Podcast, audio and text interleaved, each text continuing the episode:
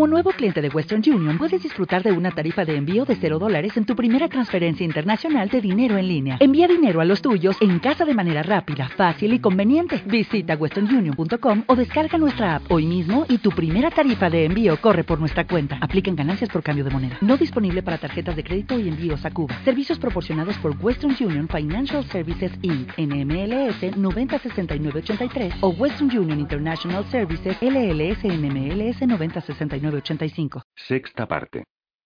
2064 Espacio Profundo. 1. Nigel giraba lentamente en la cámara de sueño. No era un sueño auténtico, sino un soñar a la deriva, sin rumbo. Experimentaba leves tirones y oscilaciones según le hacían moverse los fluidos que daban masaje a sus músculos agarrotados, cuidaban de los tejidos blandos y arrugados, aseguraban un flujo regular de sangre y oxígeno. Los fluidos mantenían su nivel metabólico una fracción por encima del punto crítico que acarrearía la muerte. Era como un nadar doloroso y laborioso, asido por corrientes que uno podía sentir solo difusamente.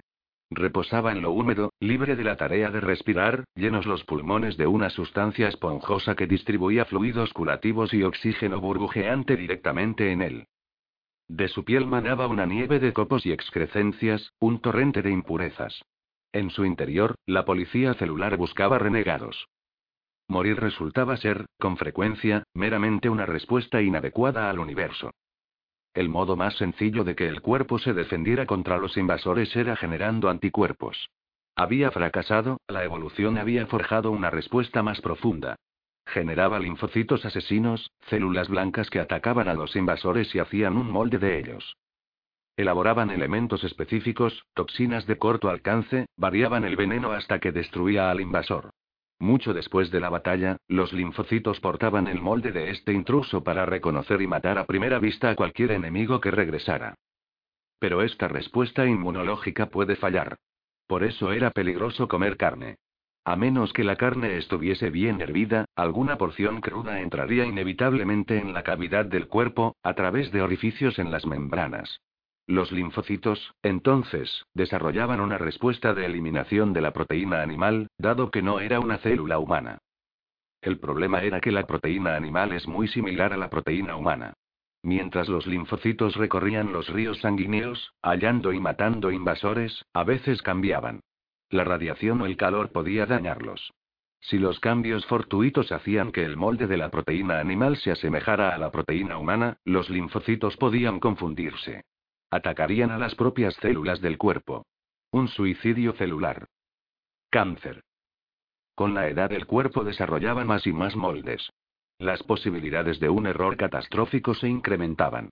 Para combatir esto, el cuerpo intentaba desarrollar el llamado supresor de linfocitos, que podía controlar a los asesinos y detener su multiplicación. A menudo, esto fallaba. Sin importar cuántas soluciones técnicas pudieran idearse para los problemas cardíacos y la degeneración de órganos, este nudo irreductible del problema persistía.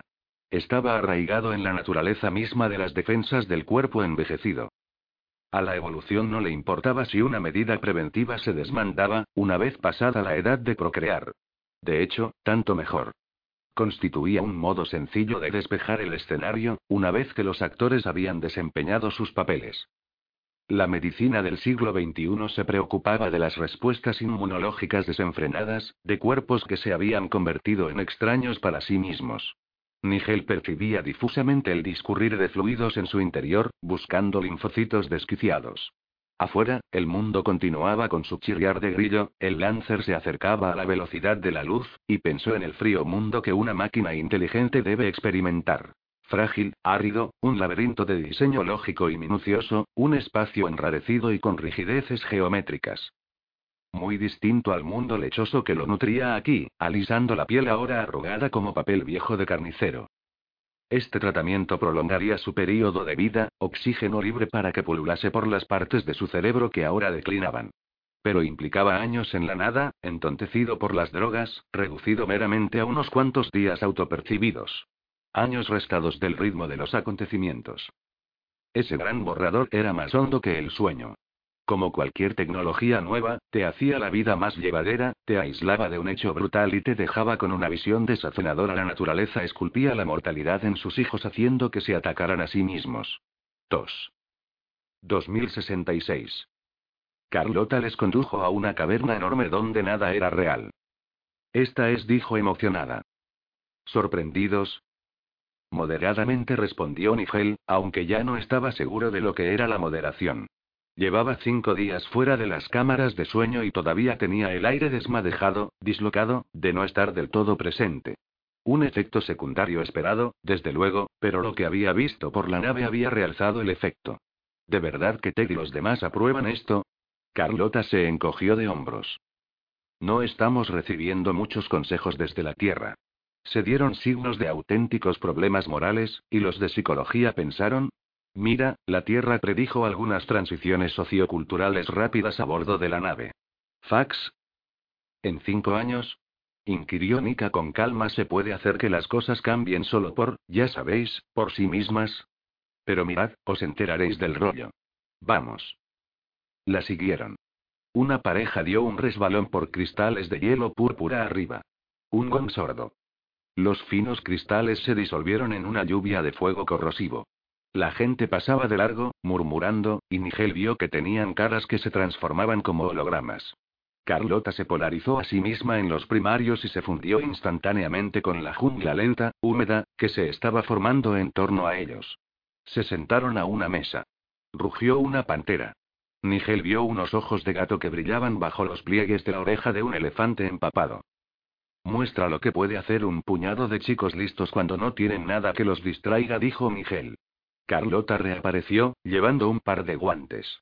Levantó la mesa casualmente y los guantes refulgieron ambarinos. He estado analizando los breviarios de la Tierra, comenzó el Y.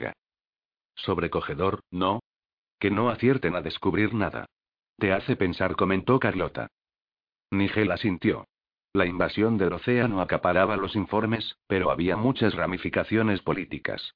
Había habido el rechazo acostumbrado en Occidente por las últimas purgas en la Unión Africana Socialista. Estaba saliendo humo, con estridente ulular, del nuevo marxismo, el cual se estaba recubriendo de las mismas lacras de antaño. Comunismo fanático, brutal eliminación de la disidencia en aumento, ningún milagro económico. Sorprendentemente, incluso los intelectuales franceses lo habían abandonado.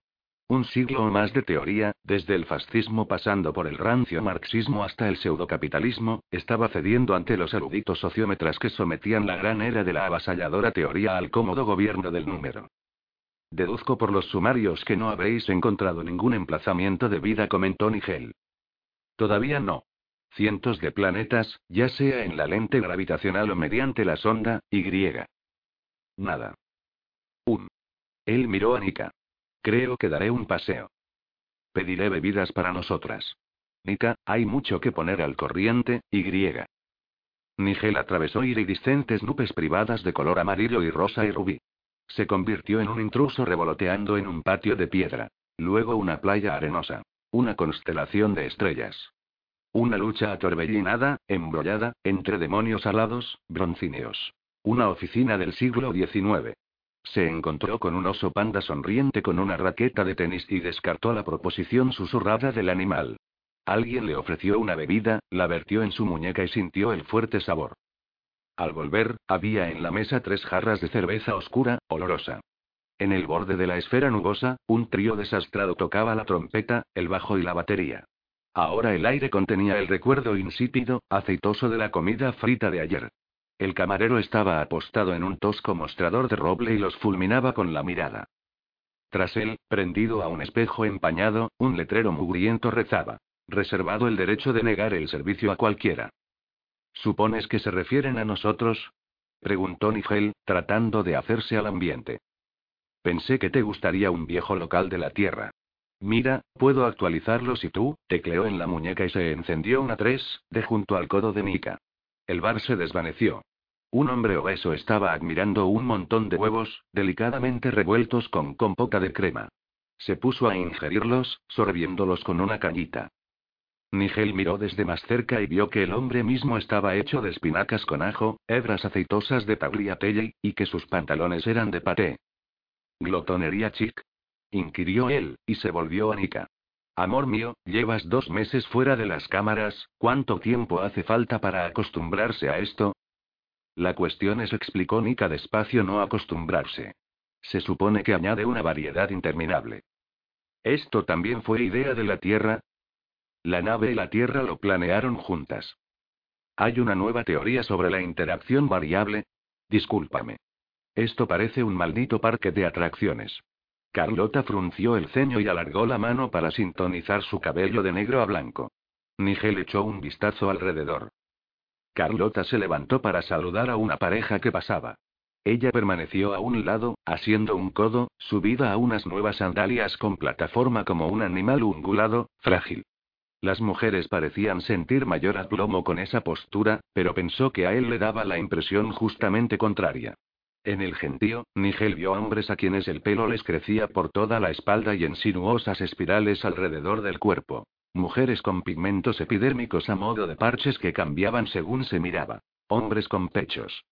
Mujeres sin cabello. Meneó la cabeza. Carlota le presentó a una pareja y Nigel asintió, recordándolos vagamente. Se entabló una conversación que no pudo seguir y se marcharon. Ah, no me he enterado, eran Alex y David, dijo Carlota. Pero, Alex. Bueno, se ha hecho el cambio, por supuesto. ¿Ha cambiado de sexo? Es solo un experimento. Es completamente reversible. Unos seis meses en las cámaras, redistribuyendo la masa corporal, generando nuevas glándulas y demás. Pero Alex, era tan... Mira, repuso Carlota, poseía cantidad de facetas personales que había suprimido. Eso estaba claro, ¿no? Por el modo tan severo en el que se desenvolvía. Pensaba que simplemente era disciplinado, bien organizado. Mira, muchos ingenieros tienen ese aspecto, pero si lo sabres, si echas un vistazo a sus entrañas, no parece posible, de alguna forma, yo. Confundido, Nigel quedó sentado en mitad de la silla, pretendiendo ir tras Alex Y. ¿Y qué? Reflexionó, preguntarle cómo, en nombre de Dios, podía llegar a hacer tal cosa. Nigel se detuvo. Era un asunto muy personal, después de todo. No debía inmiscuirse en lo que era, indudablemente, una época difícil para Alex. Volvió a sentarse. Pareces algo aturdido, dijo Carlota afablemente. Él asintió en silencio. Transcurrieron unos instantes. La música se filtraba desde otras zonas. El aire fluía aromatizado con ozono y perfume. Nika y Carlota empezaron a hablar de los miembros de la tripulación que estaban en nuevas tareas, tenían nuevos amantes, o que, en cualquier caso, habían hecho algo digno de cotilleo en los últimos cinco años. A Nigel esta conversación le sonaba algo así como una puesta al corriente de chismes intrascendentes, similares a los que se pueden oír en cualquier gran edificio de oficinas. Su ordinariez hizo mella en él. ¿Quién hubiera imaginado que una astronave que recorría el espacio en un viaje que se medía en años luz llegaría a asemejarse, en su dimensión humana, a cualquier otra empresa burocrática? Dejó pasar la mayoría de los detalles y, por ello, se vio aludido de improviso cuando Nika casualmente remarcó que se había mudado a la pequeña cabina de Carlota. Estaba viviendo allí desde que salió de la cámara de sueño, hacía dos meses. ¿Entonces no has hecho nada por volver a poner en orden nuestro apartamento? preguntó. Nika apretó los labios. Ha habido tanto que ver, que comprender. El Lancer es mucho más emocionante ahora, Nigel, después de todos estos cambios. Cierto, repuso él irónicamente. Y, no sé por qué, Carlota y yo nos hemos divertido tanto juntas. Desde luego, me entristecía que no hubieran fijado nuestra salida de las cámaras al mismo tiempo. Pero me daba una oportunidad para adaptarme a todo esto. Indicó la cavidad con una mano. Carlota sonrió triunfalmente. Y es magnífico teneros de vuelta, oprimió la mano a Nika. A ambos. Todavía no logro entender por qué el Lancer habría de necesitar tal, tal, Nigel dejó que su voz se perdiera. Carlota acometió una explicación psicosocial, en parte la consecuencia de las últimas décadas de trabajo en la Tierra, que había llegado hasta el Lancer. Escuchó atentamente, preguntándose todo el tiempo si su idiosincrasia británica le hacía imposible apreciar plenamente estos giros fulgurantes de la matriz social. Su pasado no consistía solo en haber aprendido a degustar el té a media tarde, los baños fríos, el cricket, un cierto grado de incomodidad doméstica y el ocasional acento patricio. Había corrientes en la sociedad que fluían a mayor profundidad y, consideró instintivamente, no podían ser tan casualmente desplazadas por un poco de tecnología encandiladora. No es preciso ser un especialista en lo que Snow llamó las dos culturas para verlo. Algunas parejas más se detuvieron en su mesa, les reconocieron y les estrecharon las manos calurosamente. Nigel pudo recordar la mayoría de sus nombres. Sus vestidos insólitos o pelo o rostros alterados, no parecían tan importantes después de haber oído el usual estilo de conversación, ¿cómo va la cosa con Nika? ¿Has dormido bien? Digamos que os vamos a tener, a todos fuera para cenar muy pronto. Era gente a la que aún conocía muy bien. Desubicado en el tiempo, sí, y deslumbrado por un aire social de novedad que no acertaba a comprender, del todo. Con tiempo, sin duda. Y, sin embargo. Y, sin embargo, eran muchos más los que trabajaban ahora en estadio interactivo, acoplados por computadora a las vastas máquinas que trepidaban en las entrañas del Lancer. Mantenían el fuego de fusión de popa, reparaban los aparatos de soporte vital, registraban el flujo de agua y gas que mantenía regulada la biosfera. Esto les había cambiado a lo largo de los años. Hablaban como si siempre estuviesen escuchando una voz distante, oída a medias, que murmuraba justo más allá de lo captado en el momento. Se frotaban en las grandes conexiones en carne viva, en la cadera, el codo, los omóplatos, donde confluían constelaciones de nervios motrices. Pensaban de forma distinta. Hablaban poco, parecían apoyarse en cada palabra como si debiera tener más significado del que, posiblemente, podía tener para Nigel. Descubrió que, cuando deseaban averiguar algo, intercambiaban moldes cerebrales con alguien que conociera la materia. La técnica había sido transmitida desde la Tierra tres años antes. Ahora, cada cuatro meses llegaba el envío de un sumario tecnológico por la conexión radial, para poner al día especulaciones paralelas con la Tierra. Nigel sonreía, reía y lo archivaba todo para una reflexión futura. La cavidad vibraba con estruendosas fantasías solo audio, compitiendo con vistosos haces lumínicos, con insulsos aromas en la brisa. Nika y Carlota se mezclaron con la muchedumbre en aumento. Bob Millard pasó por allí, una cara inalterada que Nigel se alegró de ver. Pensar a lo que pensase del manejo de Bob de la exploración en Isis, la sencilla hospitalidad del hombre era bienvenida. Ambos hicieron bromas de pasada sobre los caprichos que los rodeaban y luego Bob intercaló casualmente. He estado echando un vistazo a tu rendimiento en el montaje médico hoy mismo. Es muy bueno. 1. Ajustaron mi combinación destoxificadora, depuraron el viejo flujo sanguíneo. Parece haber ayudado a los músculos, ligamentos y demás. Nigel mantuvo un tono de voz ligero, airoso. Tu respuesta motora ha vuelto a ascender. Sorprendente. ¿Pretendes hacer trabajo manual de nuevo? Una pausa pertinente. Me gustaría, sí. Hay una faena en la tobera de propulsión. Hay que evacuar el crudo que se acumula, liberar el flujo vital. Enarcó una ceja. Nigel asintió. Estoy listo. Pasó este momento peliagudo, y la fiesta prosiguió bulliciosamente en torno a ellos. Más tarde, Nigel dijo cavilosamente. Debo decir que lo esperaba. ¿Un trabajo manual? Carlota asintió. Le conté a Ted que deseabas volver a ensuciarte las manos. Hay un montón de chapuzas por hacer. Cuanto más vieja se hace esta nave, más requiere. Ted debe de haberlo expuesto al Consejo de Trabajo. Sin pedirlo siquiera. Mira, hace años que estabais en discordia vosotros dos. Ted tiene buen corazón. Nigel asintió para sí mismo, intentando conciliar los años borrados. El tiempo había enturbiado y suavizado todas las cosas. Tenía que recordar que esta era gente distinta y que no podía proseguir con las antiguas emociones. Una idea anacrónica. Sí. Un buen comienzo, Nigel. Te ha ido realmente bien en las cámaras. Tienes un aspecto magnífico. Espero poder arreglármelas con el trabajo. Claro que puedes. Bob no te hubiera adjudicado la tarea si los informes médicos no fueran buenos. Nigel volvió a sentir. Un nuevo comienzo. Sintió una vivida oleada de júbilo. Así pues, ponme al corriente. ¿Qué más hay de nuevo? 3. Procyon era una refulgente estrella blanca F5 con una compañera binaria insignificante, anodina. La nave en vuelo de pasada enumeró los planetas y midió el viento estelar, antes de aproximarse al único planeta interesante, del tamaño de la Tierra. Estaba moteado y tachonado de nubes. Un océano envolvía el planeta de polo a polo, no había tierra. El vasto mar mostraba extrañas líneas de emisión química. La sonda comprobó y volvió a comprobar y, en una tormenta cibernética de confusión, retransmitió la respuesta. Este mundo estaba anegado de petróleo. ¿Habían sido presionadas hasta la superficie las reservas de la roca? ¿O se condensaban los elementos orgánicos del aire de esta manera? Era crudo de baja calidad, salobre y alto en azufre. Discurría en mareas y giraba en embudos bajo tormentas torrenciales. La evaporación del agua regulaba el ciclo climatológico, pero el petróleo era el fluido de superficie relevante. Nada vivía en ese mar. Ninguna esfera pétrea orbitaba el mundo. Pero a su alrededor daban la vuelta vehículos destartalados, deteriorados. La sonda pasó veloz junto a uno y vislumbró un objeto cuadrangular, color estaño. Poseía velas solares, parcialmente desplegadas.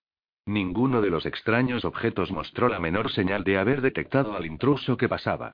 Había miles de ellos en órbita. Unos cuantos descendieron a la superficie mientras la sonda observaba. Unos cuantos ascendieron desde plataformas de lanzamiento que flotaban en el mar. Al concluir su arco ascendente, extendieron bolsas inmensas con forma de lágrima.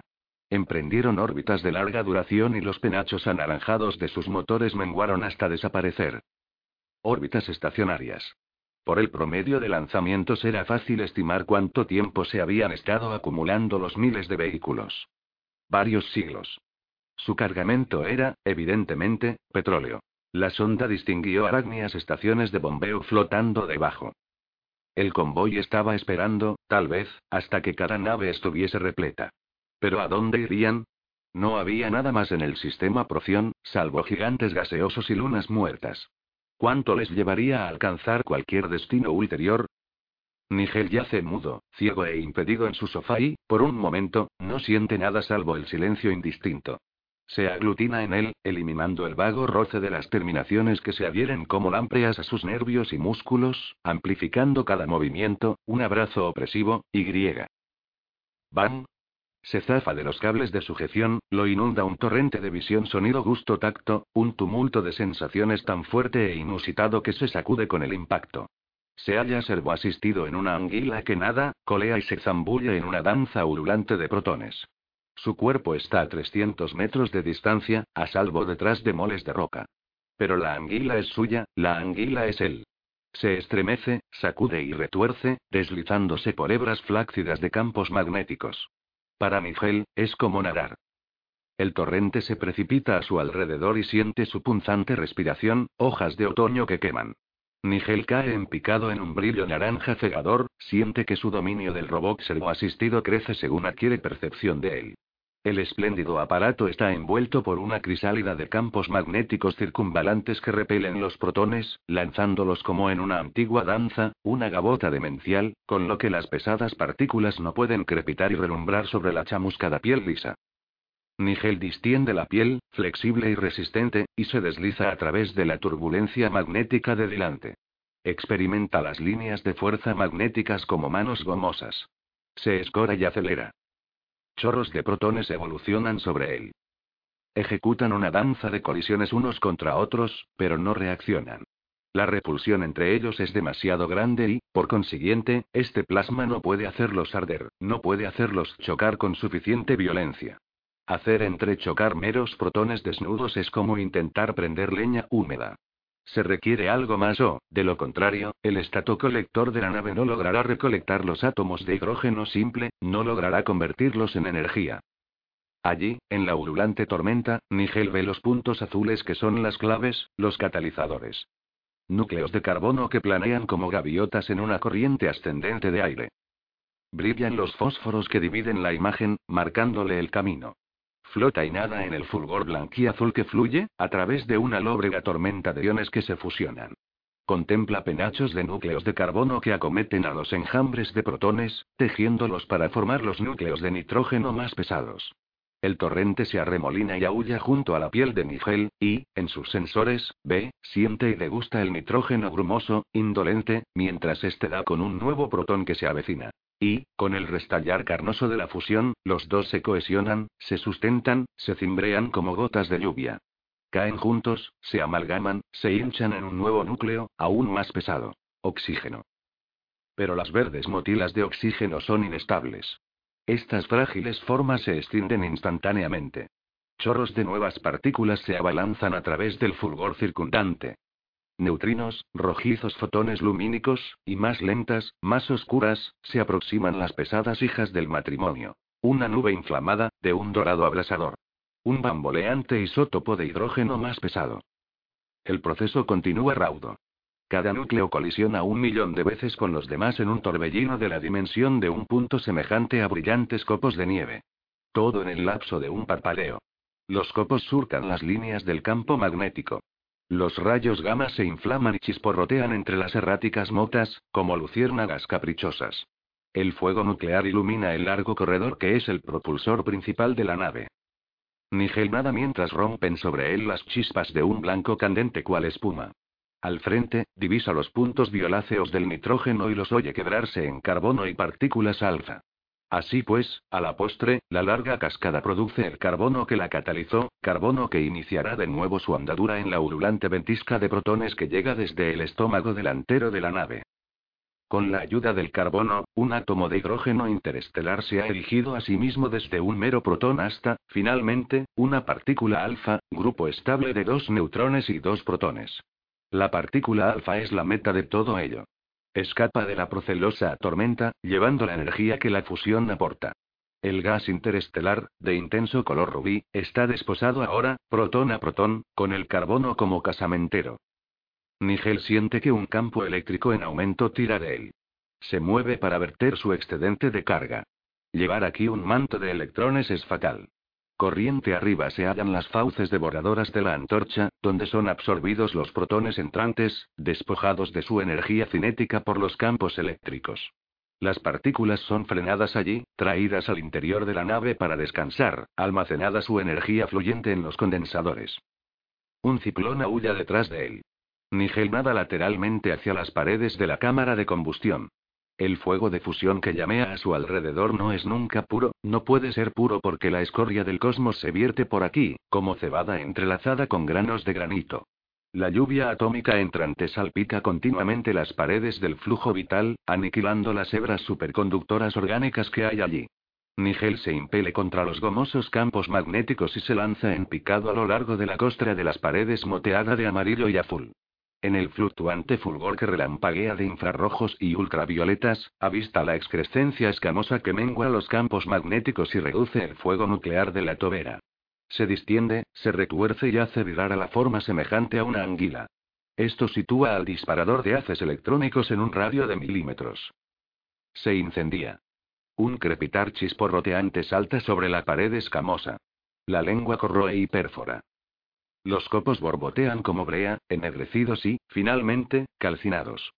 La impetuosa corriente de electrones arrastra a los copos, revelando el azul acerado de debajo.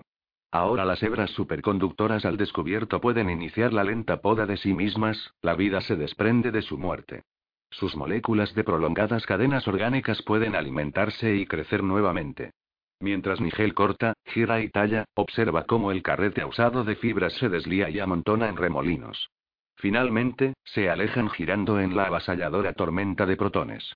Las fibras muertas chisporrotean y se inflaman donde son golpeadas por los protones entrantes y, posteriormente, con un retumbo en sus bobinas de recepción acústica, ve cómo son arrasadas. Algo tira de él. Delante se encuentra la pala rugosa donde se disparan las partículas alfa energéticas. Se precipitan como luminosas avispas de jade. La pala las succiona. En el interior serán agrupadas, trenadas de energía para inducir megavatios de potencia para la nave. La nave se beberá hasta su última gota de inercia y las dejará atrás, una estela de átomos quebrantados. Súbitamente, gira a la izquierda, Jesucristo, como puede, piensa, y el campo de la pala lo fustiga. Un megavoltio por cada metro de cimbreante vórtice eléctrico se apodera de él. Enorme, veloz, implacable se aferra a sus brillantes superficies. La abertura de la pala es una boca que acomete, aúlla. Chorros de átomos esplendorosos pasan por su lado en torbellinos, burlones. Las paredes próximas a él contrarrestan su movimiento incrementando los campos magnéticos. Las líneas de fuerza se expanden y arraciman. ¿Qué es esto? Es todo lo que tiene tiempo de pensar antes de que estalle cerca un punto hiriente. Su presencia, tan próxima a la estrella, ha alterado los porcentajes combinatorios. Si la reacción queda fuera de control, puede arder por el depósito recipiente, por la roca del asteroide, al otro lado, y cruzar con fuego corrosivo hasta la nave, hacia el domo vital. Un rugido estentóreo. La pala tira de sus talones. Los iones se ponen al rojo blanco. Siente una punzada de advertencia. Tantean en su busca enredadas cuerdas magnéticas, solidificándose a su alrededor. El pánico le oprime la garganta. Desesperadamente, hace fuego con su disparador de haces electrónicos contra la pared, confiando en que le facilite un impulso, un vector nuevo. No basta. En torno a él, florecen y rugen y se inflaman los iones anaranjados. Otra muerte. Muy mal, dijo Ted Landon. Nigel trató de enfocar la vista. Los artilugios terapéuticos le hurgaban y acariciaban como amantes mecánicos. Logró distinguir el ceño de Ted, y dijo en dirección a la imagen borrosa. ¿Qué? Intenté, volver para afianzar. No lo conseguiste. Nigel yacía de espaldas, dejando que las sensaciones se sumieran en la inconsciencia. Sentía el cuerpo consumido y tumefacto. Él. Destruido, perdido. El trazador muestra que golpeó la pared. La cuestión es que sufriste un gran choque retroalimentado en el sistema nervioso central cuando estalló. No puedo, mi cuerpo no parece el mismo. No lo será durante un tiempo. Eso afirman los médicos, en todo caso. La cuestión es que nunca antes se nos ha presentado esta lesión precisa. Los demás tipos salieron de esas oleadas. Tú deberías haber sido capaz de alejarte de ella. No había nada especial en esa oleada. Ve, pasó de lado, supongo. No dejaré que ocurra. Me temo que esto te aparta permanentemente de las tareas manuales, Nigel. De ninguna forma puedo permitir que permanezcas en lista. No se le ocurrió nada que decir, y, en cualquier caso, apenas podía esclarecer la confusión de impulsos distorsionados que le proporcionaban sus sentidos. Miró hacia la puerta de Exop. La gente se apelotonaba en círculo, atendiendo mientras un médico hablaba en un murmullo quedo. Sintió que las lágrimas le corrían por la cara. Había perdido algo, algún equilibrio interior. Su cuerpo no era el mismo instrumento afinado que había llegado a tolerar tan fácilmente. De él surgió un sollozo desazonador. Buscó entre la gente y, en la parte posterior, un punto de reposo tranquilizador en los rostros arracimados, encontró a Nika. Ella sonreía. 4. El restablecimiento de Miguel fue lento.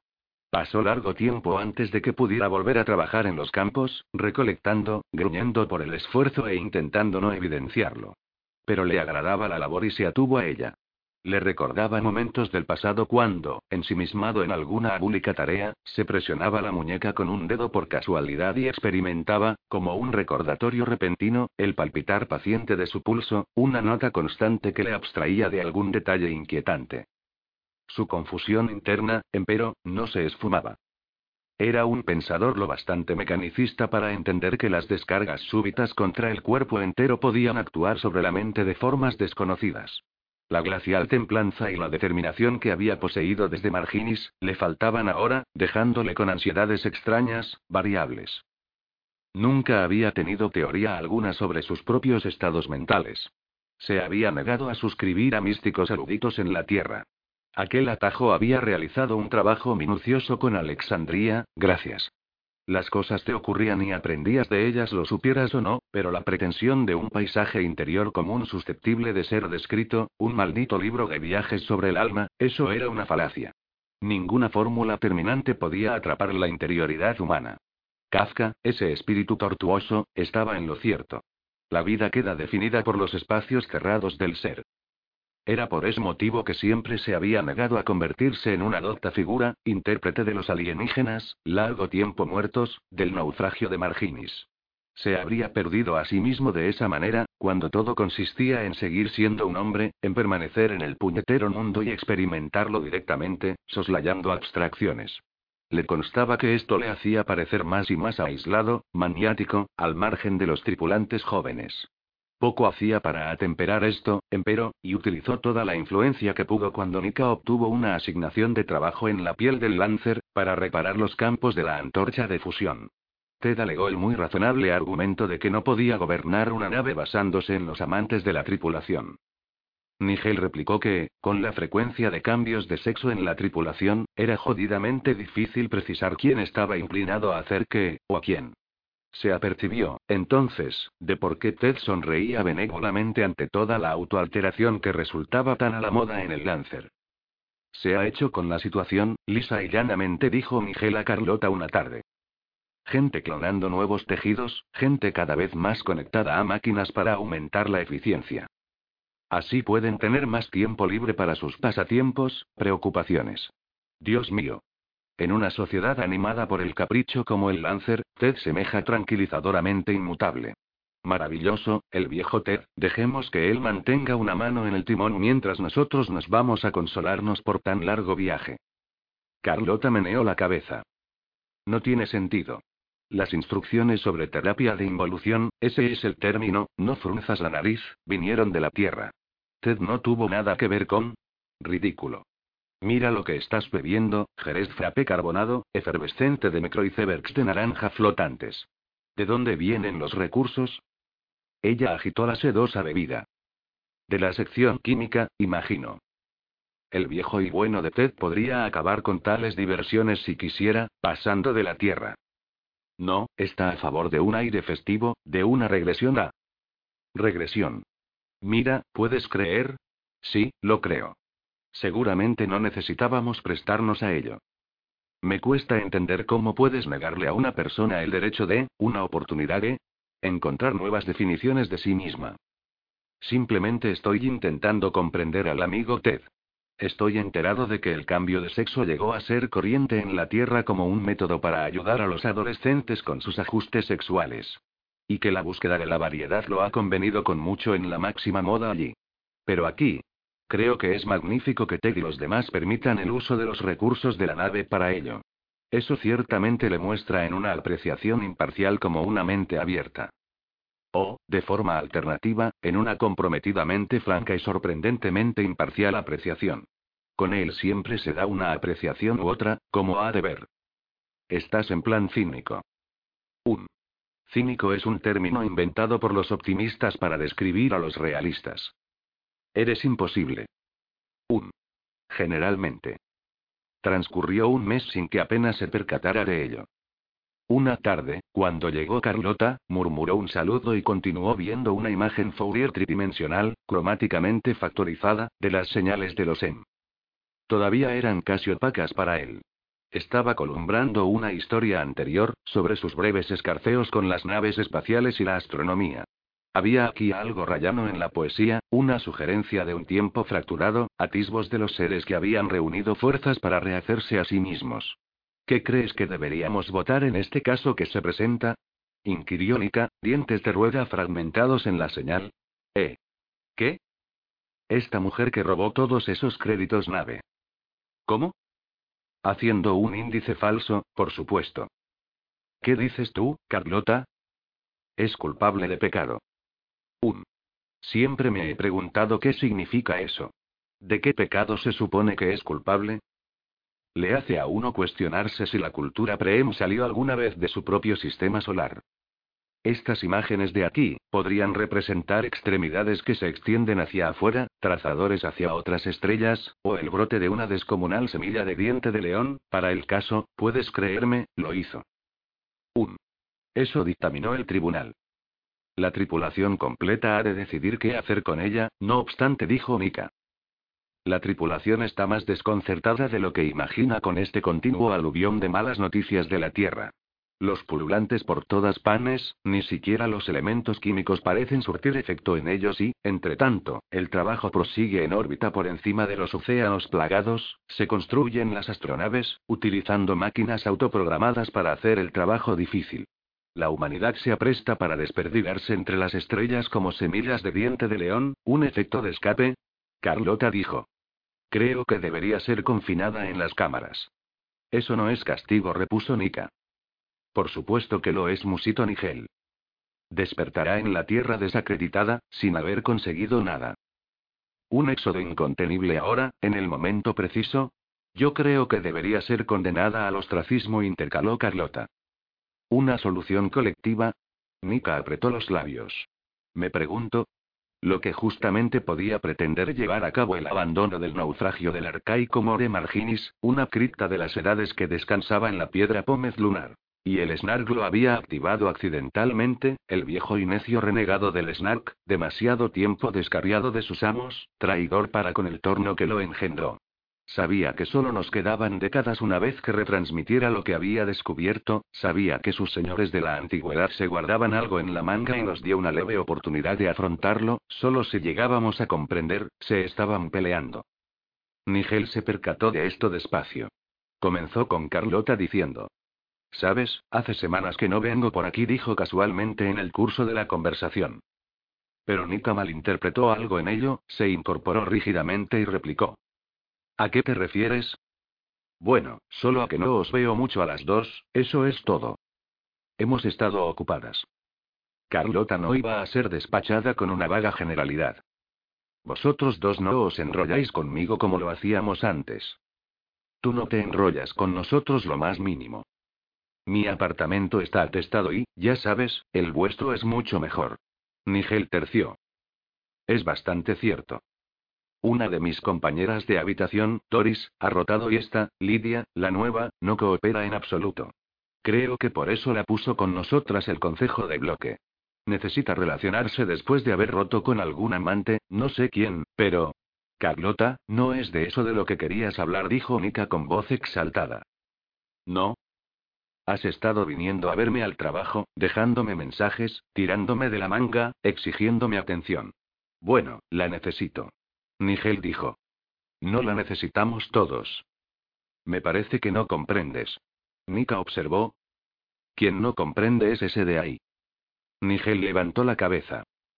Acababa de terminar con los puñeteros platos y creía merecer un momento de respiro. Aparentemente, no iba a ser así. ¿Qué? Al menos ha dicho algo pertinente, replicó Nika. Nigel murmuró. Lo lamento. No estoy al tanto de los chismes. ¿Chismes? Nada de chismes.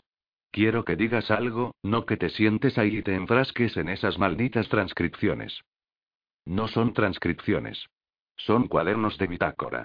De, Sí, sí, Alexa apunta obedientemente nuestras antenas desplegadas hacia atrás cada día, a fin de que puedas obtener tu ración de parloteo en. Pero eso no significa que tengas que ignorarme. Rígidamente. No me he dado cuenta de que lo estaba haciendo. Carlota. Por supuesto que lo haces. Defensivamente. Trabajo mucho. Mi concentración ya no es tan buena. Las cosas pasan por mi lado. Yo. Carlota. No estás respondiendo. Nigel. ¿Qué es esto? ¿Pensamiento en grupo? Mika. Si esto es un trío hemos de hablar. Nigel. Desde luego. Pero estoy explicando. Carlota. ¿Cómo has estado descuidando la relación? Nigel. ¿Es así como lo ves? Mika. Desgraciadamente, sí. Nigel. Es más difícil mantener tres bolas en el aire que dos. Carlota. Eso es un cliché. ¿Qué significa? Nigel. Estoy completamente agobiado y rendido, eso significa. Mika. No, es más profundo que eso. Nigel. Por apropiarme de una frase, ¿qué diablos significa eso? Mika. Significa que no me gusta ser tratada como un zapato viejo. Carlota. No estás en onda aquí. Mika. Las relaciones en tres sentidos son espinosas, pero cada miembro debe dar tanto de sí como. Nigel. Suena a jodido libro de texto de sociología. Carlota. Empaliza. Nigel. Lo hago. Realmente lo hago. Mika. Estás sentado por ahí, leyendo las actualizaciones astrofísicas, pero ya no te escucho nunca como a un hombre corriente. Nigel. Existe la posibilidad de que no lo sea. Carlota. No vuelvas a embararte con nosotras. Nigel. Lo estoy imaginando, o hemos pasado de Carlota a mí. Carlota. Quizá sea el mismo problema. Mika. No, no lo es. Todos nos ayudamos recíprocamente. Pero Nigel se ha estado sumiendo en estos estudios neuroantropológicos de la matriz y cerrándose al mundo. Nigel. Es verdad. Carlota. No tan rápido. Mi impresión es que vosotros dos giráis tanto uno alrededor del otro que no puedo entrar ni de lado. Mika. Admito que he estado preocupada por él. ¿Acaso sea menos, menos accesible para ti?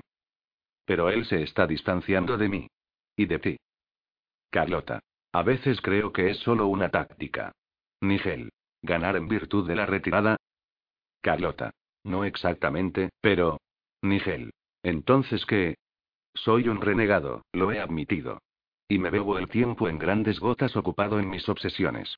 Pero son mis obsesiones. No me he merecido ya el derecho a... Mika.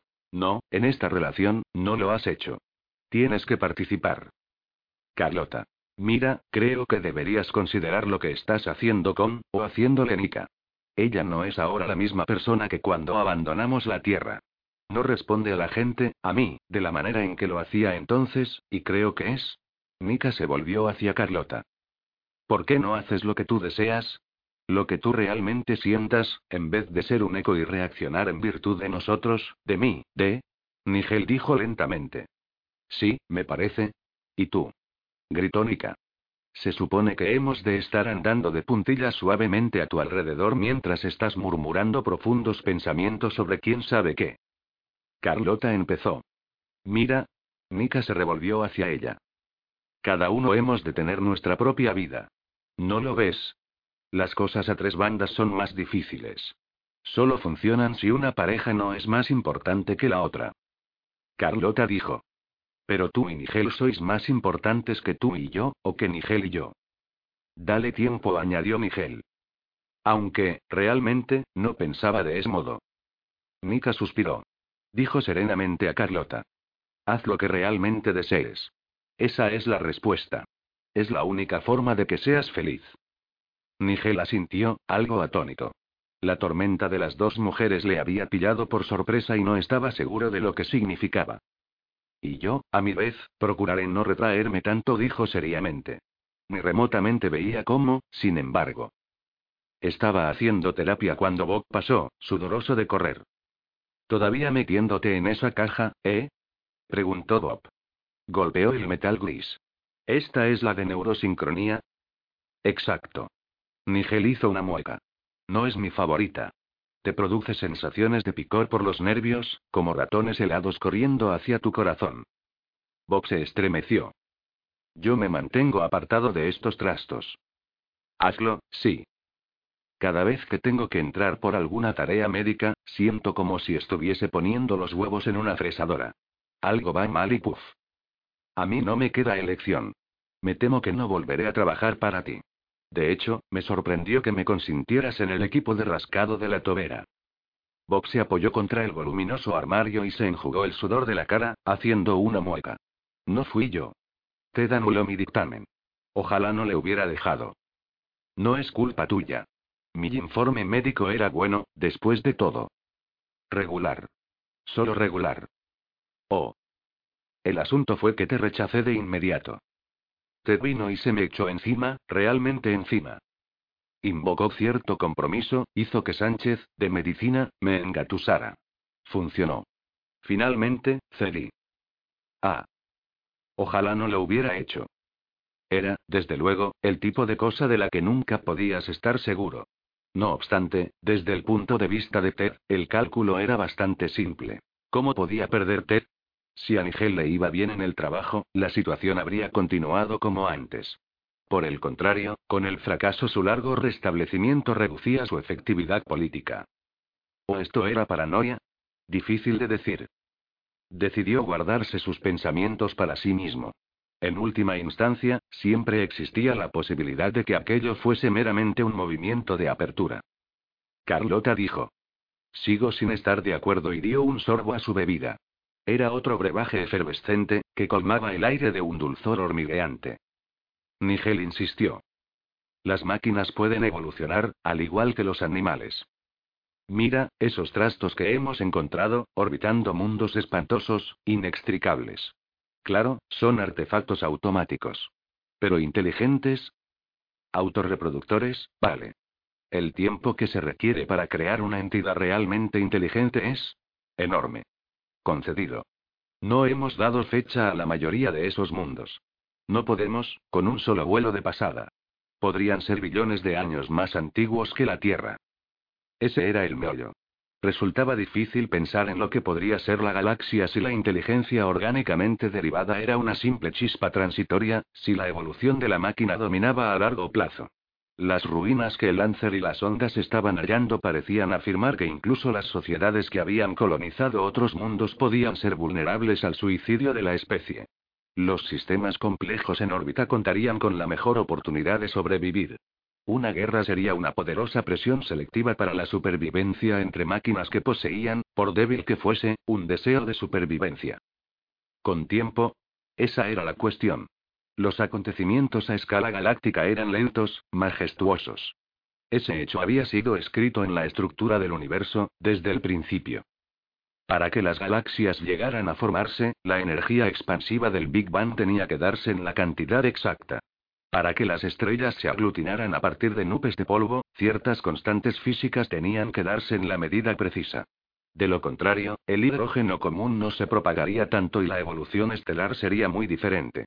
De ser las fuerzas nucleares un poco más débiles de lo que son, ningún elemento químico complejo sería posible. Los planetas serían lugares indistintos, sin una variedad de elementos para fraguar la vida. El tamaño de las estrellas, y sus distancias unas de otras, no eran arbitrarios. Si no estuviesen ligeramente extendidas, las colisiones entre ellas pronto habrían trastornado los sistemas planetarios que las orbitan. El tamaño de la galaxia estaba establecido, entre otras cosas, por la fuerza de la gravedad. El hecho de que la gravedad sea relativamente débil, comparada con el electromagnetismo y otras fuerzas, permitía a la galaxia contener 100 billones de estrellas. La misma debilidad permitía a las entidades vivas, mayores que los microbios, evolucionar sin ser aplastadas por la gravedad de su planeta. Eso entrañaba que podían ser lo bastante grandes, y lo bastante complejas, para soñar con viajar a los recónditos puntos de luz de un negro firmamento. Estos soñadores orgánicos estaban condenados a un fin patético. La evolución obraba implacablemente en un ciclo de nacimiento, procreación y muerte.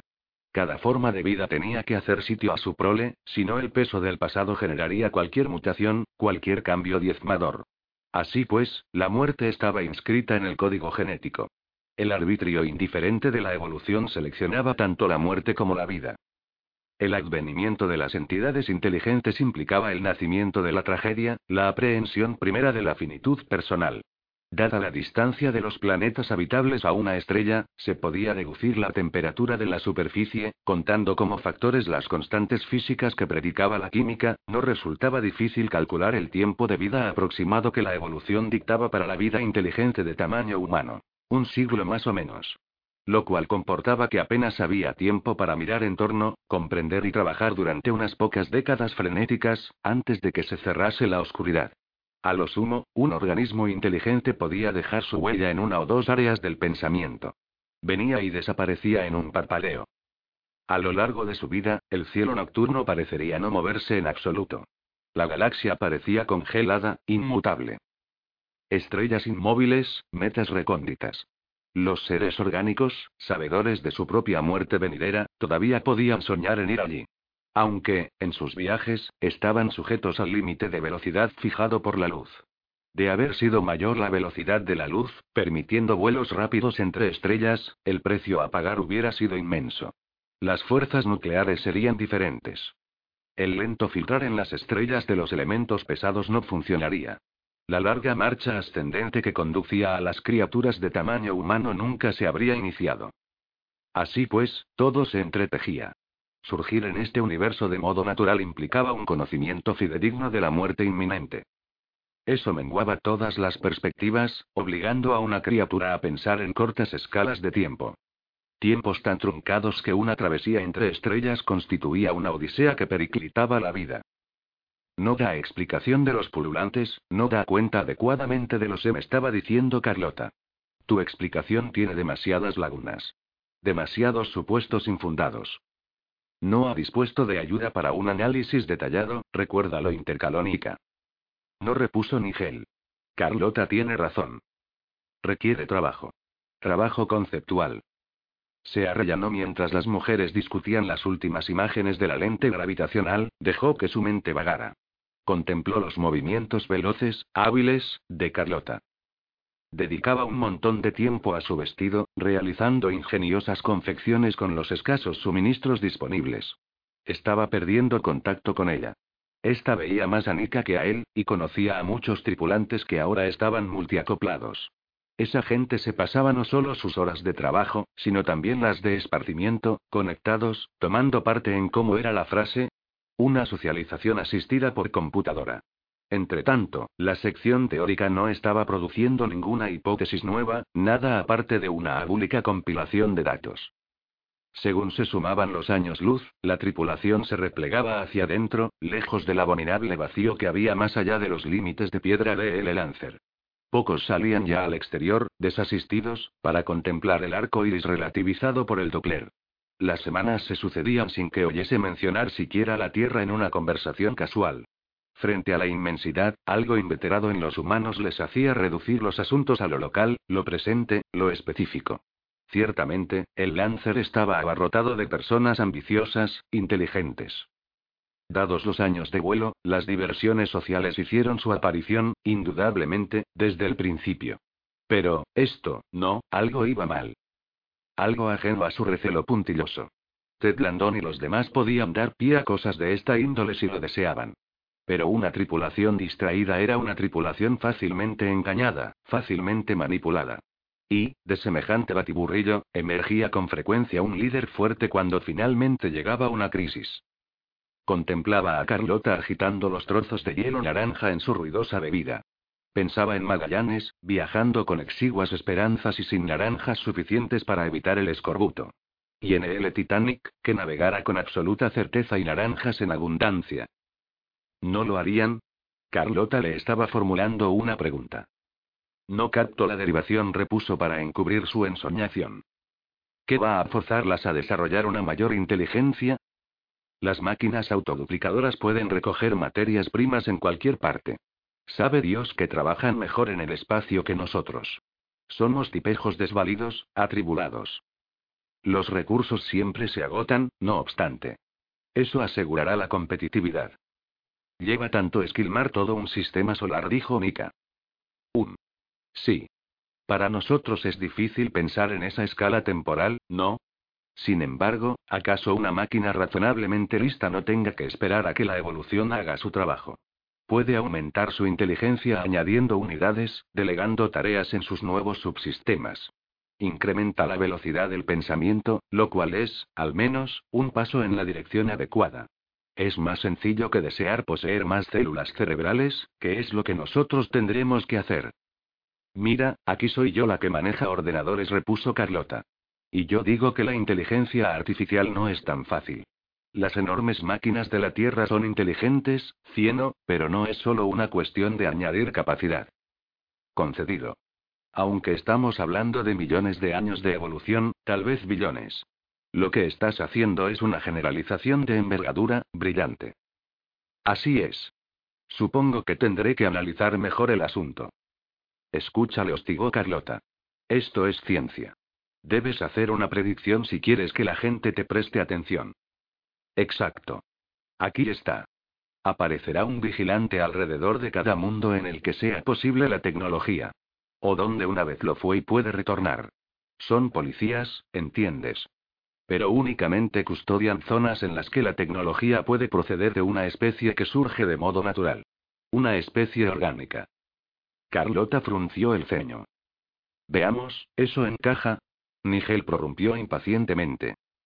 Los robots que estaban acarreando hielo en Wolf 359, por ejemplo. Allí no había ningún vigilante, porque aquellos pacientes aparatos son una forma primitiva de una sociedad de máquinas. Dales unos millones de años de exposición a los rayos cósmicos, escasez de materiales y evolucionarán. Se convertirán en un miembro del club. ¿Club? inquirió Nika. Una red de arcaicas civilizaciones de máquinas. Ellas envían a los vigilantes. Todavía no comprendo el por qué te concentras en ese tema de las máquinas contra nosotros, repuso Nika. En parte me baso en lo que dijo el Snark, y en hechos posteriores. Bien, Nigel comentó Carlota diplomáticamente, la mayoría de la gente piensa que estabas, ya sabes, fuera de ti entonces. Nunca he proclamado ser un republicano conservador. Pero hay buenas razones para creer que las máquinas que quedarán tras un armagedón nuclear no serán amistosas como perritos falderos. ¿Por qué? Partirán de un genocidio. Uno que causamos nosotros. Lo recordarán. puso por escrito su teoría y, debidamente, impartió un seminario para las secciones de exobiología y teórica. Fue cortésmente recibido. El vigilante en torno a Epsilon Eridani, dijo, estaba allí para cerciorarse de que no volviera a surgir ninguna forma orgánica, o retornase de estrellas próximas donde podía haber colonias. Algo, el vigilante, había destruido la civilización orgánica nativa. Había calcinado el planeta de forma tal que perdurase el gancho del cielo. ¿Por qué dejar el gancho del cielo? Muy probablemente, porque el vigilante quería un medio económico de mandar expediciones a la superficie, donde era posible buscar y exterminar cualquier vestigio. Repasó las observaciones sobre los remolcadores de petróleo de Proción. A la máxima ampliación, las máquinas parecían bien diseñadas, provistas de antenas y compuertas. Nigel dedujo que estaban algo más avanzadas, tal vez, que los lugares de hielo de Wolf 359. Aún llevaban a cabo tareas mecánicas, pero no funcionaban gracias a instrucciones dejadas por una civilización largo tiempo muerta. En vez de ello, parecían estar integradas en algún esquema económico interestelar. Un océano de petróleo era un gran regalo, desde luego, aunque no meramente para producir energía. Cualquier cosa que pudiera cruzar las estrellas no se sustentaría mediante una economía de energía química. Sin embargo, bien podía necesitar cantidades ingentes de lubricantes. Isis resultaba más difícil de explicar. Los EM se habían modificado a sí mismos para utilizar la radio como su sentido básico.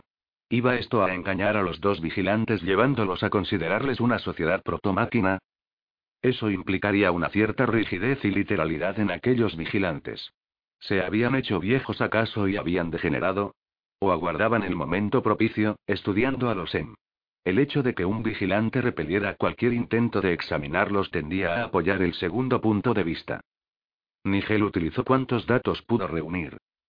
Comparó espectros y diagnósticos de los diversos vigilantes, estimó sus edades, todos daban límites superiores al billón de años, y correlacionó tantas variables como pudo justificar de modo plausible. No había ninguna forma fehaciente de demostrar un origen común para los vigilantes. Por otra parte, indicó, no había razón alguna para creer que los vigilantes hubieran sido construidos en el mismo lugar o tiempo. Su teoría no encontró mucho respaldo. No esperaba encontrarlo. La noción que prevalecía en la sección teórica era la más simple, triunfaba la navaja de Ockham. Todos estos mundos, afirmaba teórica, eran las cáscaras de culturas obliteradas por la guerra. Probaban que la vida inteligente era pródiga pero suicida. Los vigilantes eran simplemente una forma común de arma, reinventada una y otra vez por sociedades que evolucionaron separadamente. Estaciones bélicas. Para cuando una raza desarrollaba una, estaba próxima a la aniquilación. En cuanto a Isis, lo específico de la gran guerra que asoló ese mundo estaba ahora sepultado en las leyendas en. Y las leyendas eran fuentes notoriamente inciertas de hechos innegables. Los Em habían alterado sus propios cuerpos para sobrevivir, lisa y llanamente, a los estragos que causaron. Ningún bando pudo dar explicación de los pululantes y espumeantes. Nigel se irguió ante la audiencia y opuso argumentos lo mejor que pudo. Tenía la vaga impresión de que los espumeantes y los Em eran, de alguna forma, similares. Pero fue lo bastante juicioso para no aventurar semejante idea sin el apoyo de una explicación irrefutable. Alguien de exobiología señaló que los pululantes, al menos, demostraban el predominio de la violencia y la guerra en otras formas de vida. Hubo un aplauso tras su observación. Nigel guardó silencio, sin saber cómo contrarrestarlo. Vio la incredulidad cortés, bien oculta en sus caras y la aceptó. Meramente recalcó de nuevo su predicción. Fuera lo que fuese que encontraran en Ross 128, si se daba la posibilidad de que un mundo generase vida orgánica, o lo hubiera hecho, tendría un vigilante en torno. La regla de Walmsley, lo llamó alguien. Cumplido su objetivo, se sentó ante un aplauso moderado. El seminario pasó a otros temas de astrofísica y biología. Nadie apreció ni sacó a colación la excepción obvia a la regla de Walmsley. La Tierra. 5. Nigel se quedaba en el apartamento buena parte del tiempo. Nika se hallaba muy recuperada, y hacía labores diversas por la nave. Él participaba en seminarios y prestaba su ayuda con las actas de las asambleas, todo realizado en la pantalla plana del apartamento.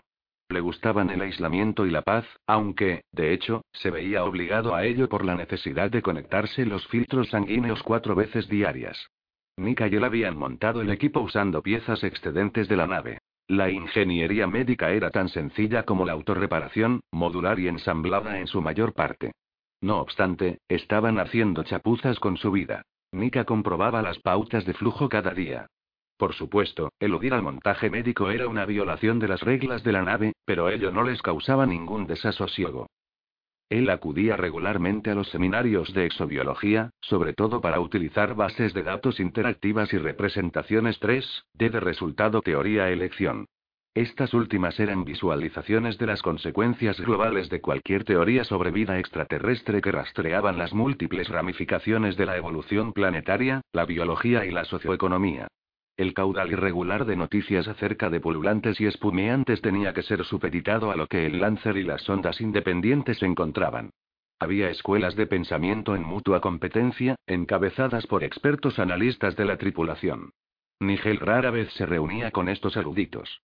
Para él existían como constelaciones descorporizadas de teoría en las representaciones de seminarios, como medios de organizar los datos. Su dominio de las interconexiones era formidable. Podían relacionar la estructura del naufragio de Marginis con las pautas natatorias de los pululantes, amoldarla a una teoría universal del lenguaje, y proponer a. Una estimación de la probabilidad de que la mayoría de las formas de vida galácticas vivieran todavía en océanos. B. Un esquema de la mejor opción para conseguir contacto radial mediante el uso de faros de radio a nivel de gigavatios. C. Una estrategia de búsqueda óptima, recalculada para las sondas, hasta las estrellas situadas en un radio de 100 años luz. Nigel evocó la observación de Mark Twain de que lo prodigioso de la ciencia era la amplitud de la renta especulativa que obtenías a cambio de una niña inversión en datos. Lo malo era que tenías que contar con alguna premisa inicial para conjuntarlo todo. A bordo de la nave, el consenso generalizado era que todos los contactos alienígenas anteriores el vehículo Snark con el que Nigel habló brevemente, y el naufragio de Marginis habían sido probaturas. Algo, probablemente los pululantes y los espumeantes mismos, había sondeado la Tierra largo tiempo, considerando su validez como biosfera. La sapiencia convencional del pasado, según la cual ninguna especie se molestaría en invadir otro mundo, ya no parecía acertada. El Lancer había descubierto que la mayoría de los planetas eran reliquias arrasadas. Resultaría mucho más fácil adaptarse a una biosfera existente como la Tierra, que empezar desde cero con un planeta agostado, estéril. Así pues, los pululantes probablemente habían estado transformándose biológicamente para adaptarse a los océanos de la Tierra, desde que lo descubrieron en la expedición que abandonó el naufragio de Marginis. La teoría explicaba incluso la regla de Walmsley.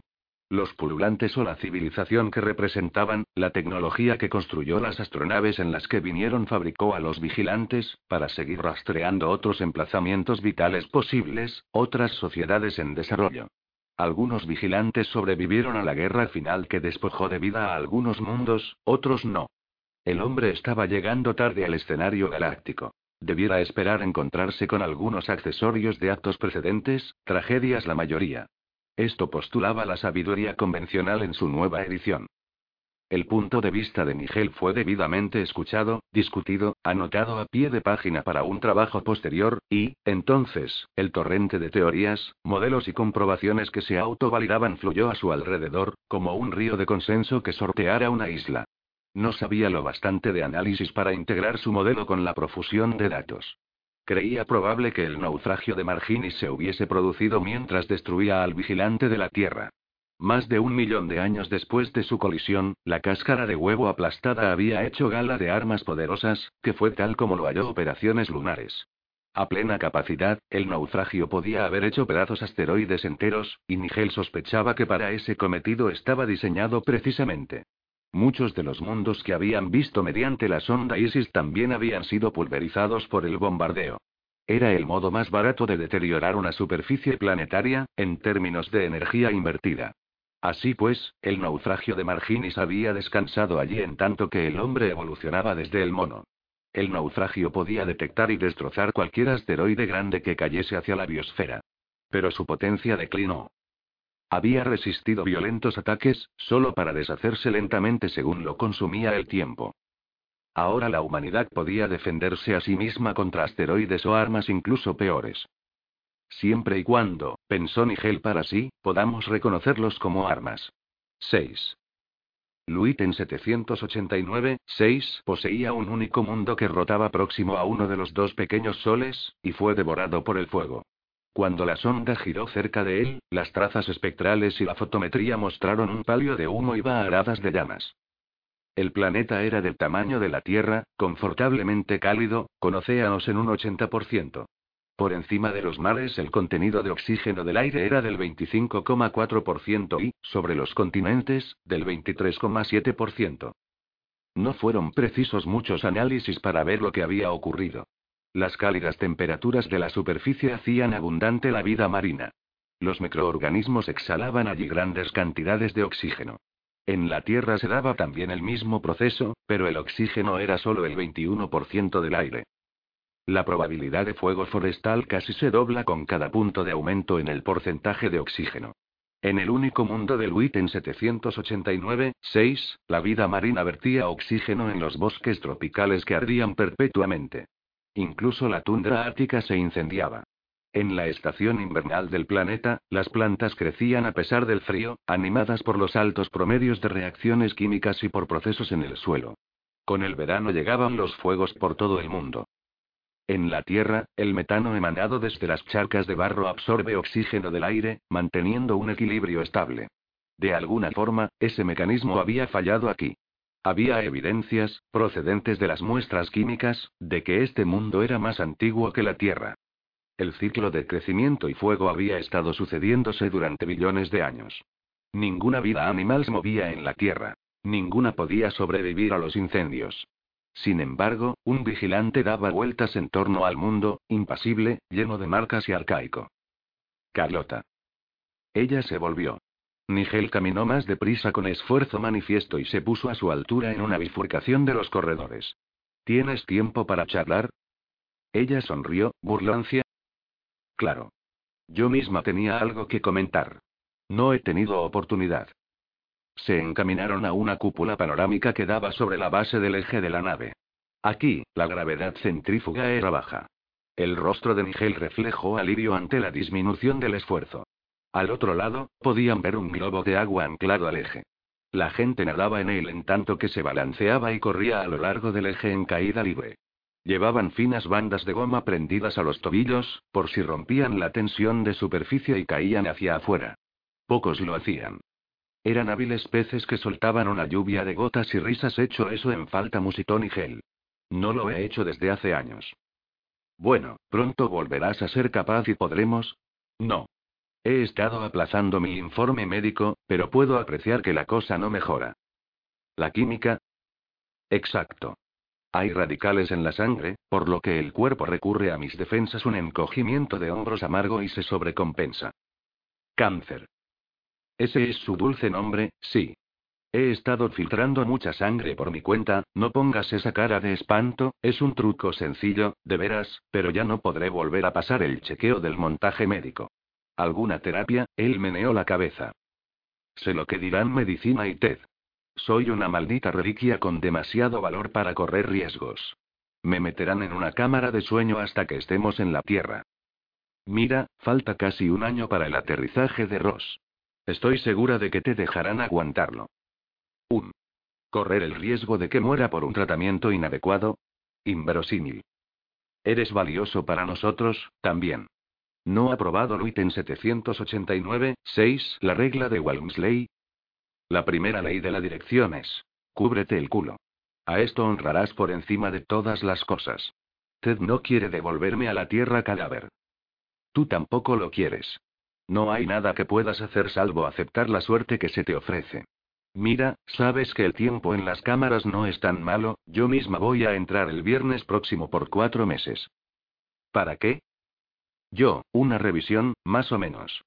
Yo, los tres deberíamos hablar de ello, imagino, hizo una pausa y luego prosiguió enérgicamente. No tienes elección.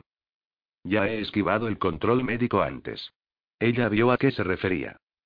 Ah. Oh. Exacto. Sonrió entre dientes. Me excluiste, me pusiste en autoservicio hace años, ¿recuerdas? Hazlo de nuevo. Por favor. Yo, sabes que te aprecio, todavía te aprecio, aunque no estemos juntos ahora, pero... Por favor. ¿Realmente te importa tanto hacer el aterrizaje?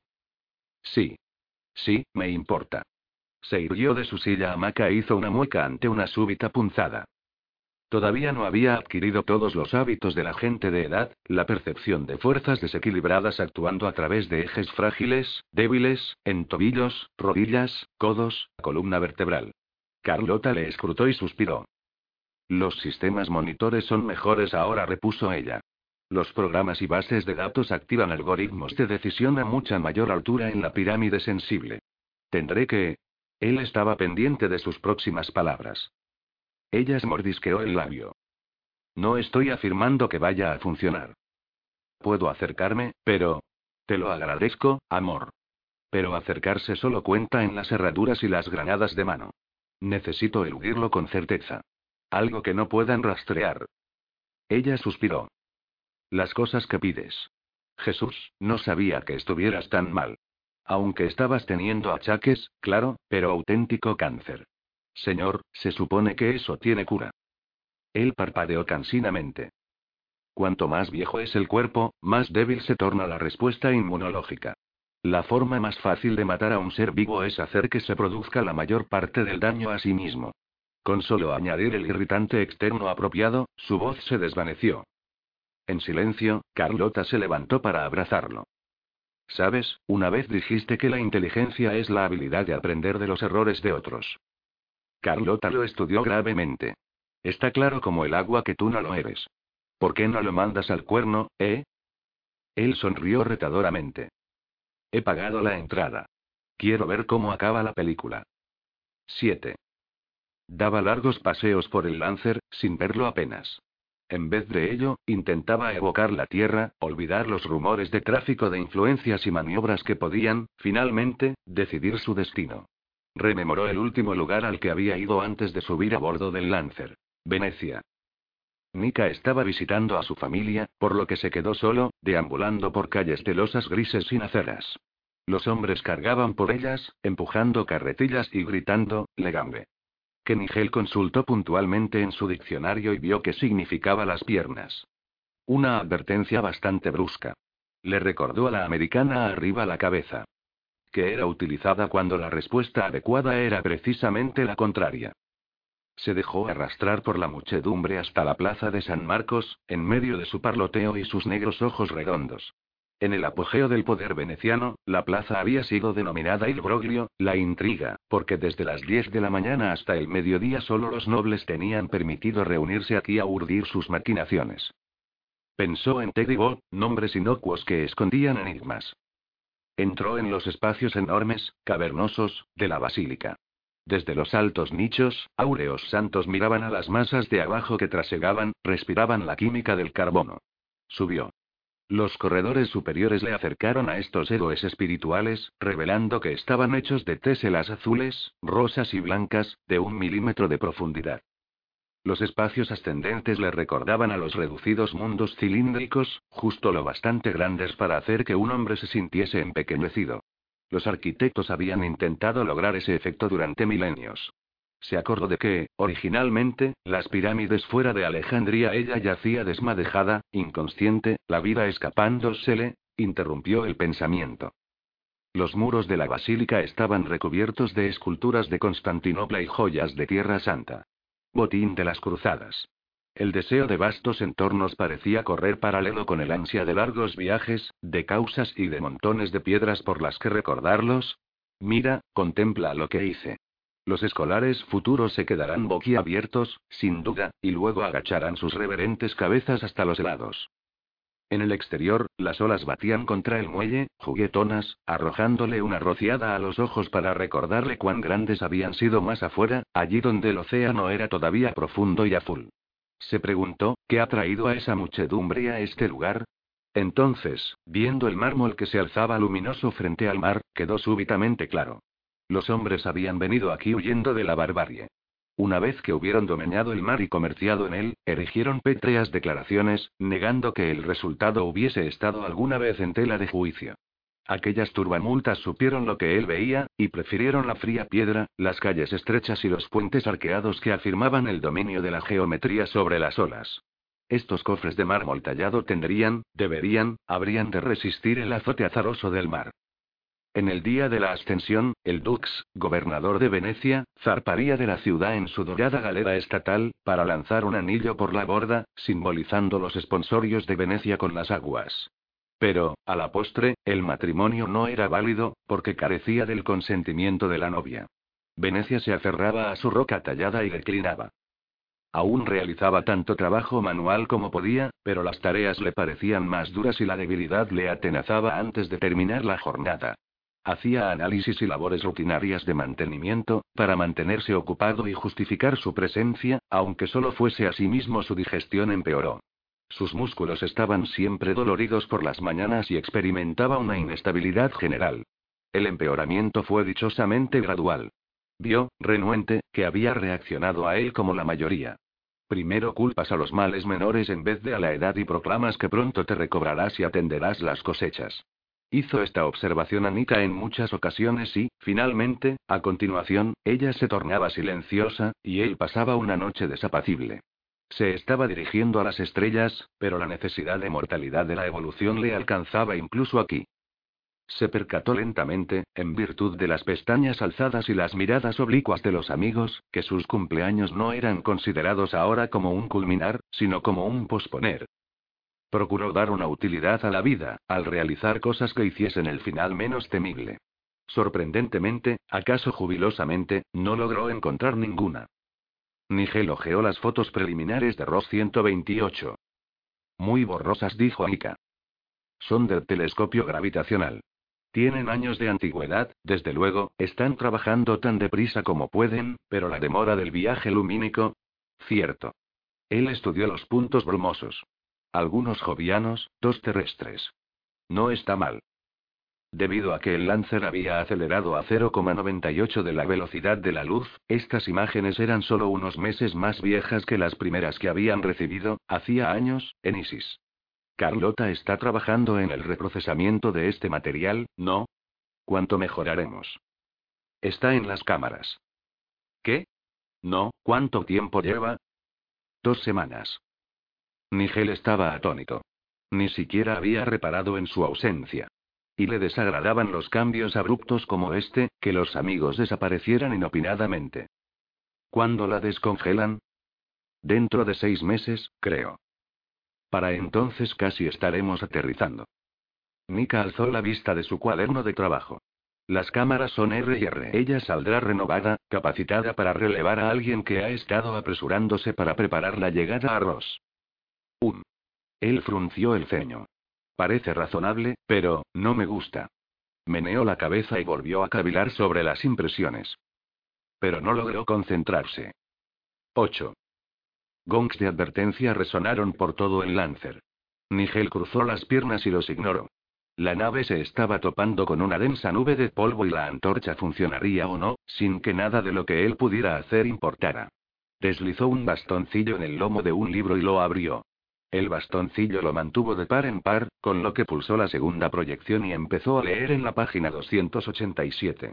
K entonces Tom habló largo y tendido y dijo, escabullámonos los tres de aquí una de estas noches y consigamos pertrechos, y vayamos en busca de emocionantes aventuras entre los Inhuns, en el territorio, durante un par de semanas o dos. Y yo dije, de acuerdo, eso me cuadra, pero no tengo dinero para comprar los pertrechos, y reconozco que no pude conseguir nada en casa, ni gel gritó su comunicador.